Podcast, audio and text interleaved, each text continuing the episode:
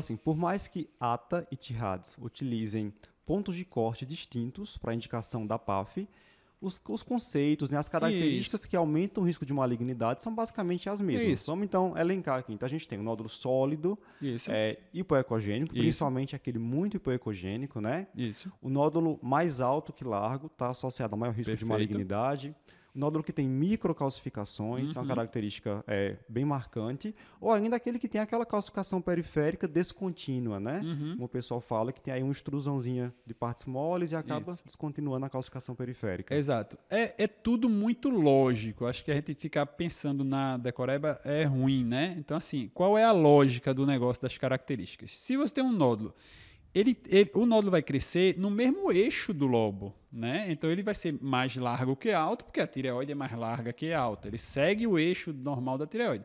Se ele cresce num eixo fora do eixo normal da tireoide, ele tem um crescimento anômalo, está crescendo diferente, né? É, se ele tem uma extensão extratireoidiana, você está vendo um negócio ali, está vendo um, um, nódulo, que é uma massa, um tumor, está crescendo. E ele está saindo do limite da, da cápsula da tireoide, então ele não é nem da tireoide, já tá, realmente já teve um crescimento é, maligno no sentido até de, de acometimento de tecido adjacente. Então é uma massa invasiva, é potencialmente maligno. A história da microcalcificação, né? A gente lembra qual é o tipo mais comum do câncer tireoide? O carcinoma papilífero, né?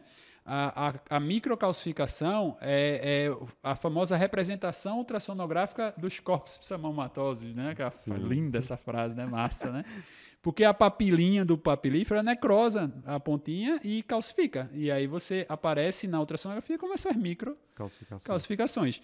A calcificação interrompida, ele tinha uma calcificação, tinha uma casquinha, pensa no ovo, né? Tem uma casquinha. A casquinha quebrou porque o negócio infiltrou por dentro da. Então, se você tem uma coisa que é infiltrativa, você vai cair na mesma situação. Então, se você vê aspectos na imagem ultrassonográfica que sugerem alguma coisa que é agressiva, aí você vai biopsiar também. A né? mesma coisa das bordas do nódulo, né? é, né? Aquele nódulo irregular. que tem bordas irregulares, é. geralmente é infiltrativo Isso. ali.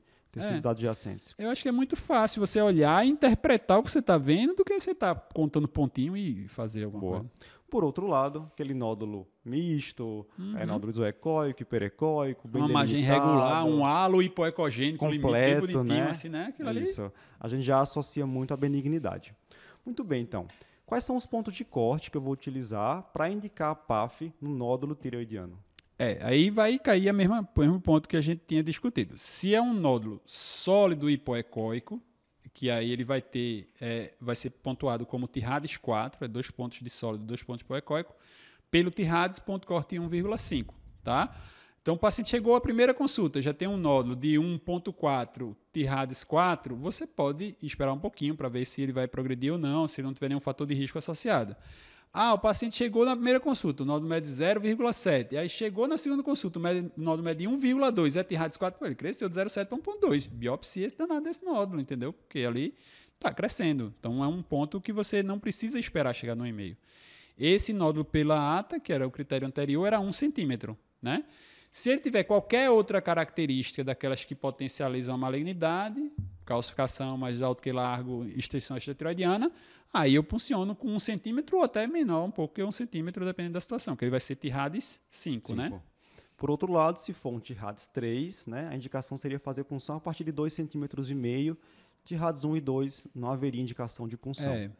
E a gente encontra uma diferença realmente com relação àquela recomendação da ATA, que era de que nódulos de alta suspeição, que aí já cairia direto, né? Uhum. O nódulo sólido hipoecóico. Já era um centímetro. Já era um centímetro a indicação de PAF. Isso, isso, ou, isso. ou suspensão intermediária, e aí baixa suspensão, que é o nódulo hiperecogênico ou isoecogênico. A ATA recomenda a partir de um centímetro e meio.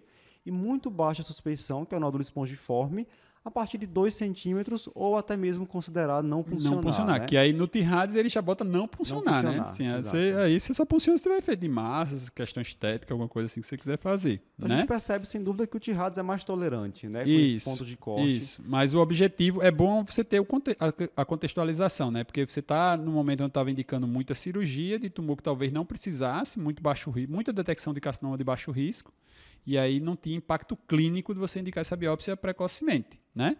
É, um ponto que a gente tem que ressaltar, e que aí foge um pouco da história, é que essas características todas do TIRADS que a gente está falando aqui, da ata e tal, tal, tal, são baseadas na avaliação dos papilíferos. Tá? É, que são 90%, 85%, 90% dos casos de câncer de tireoide.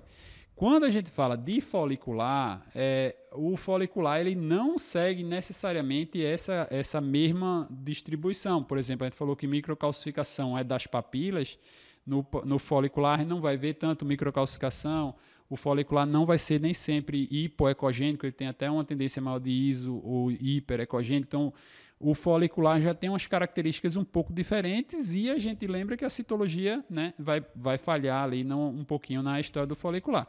Então, avaliar a parte clínica também e talvez essa história de imagem regular, de extensão, ou está crescendo rápido, vale tanto quanto esperar as características, né? Legal.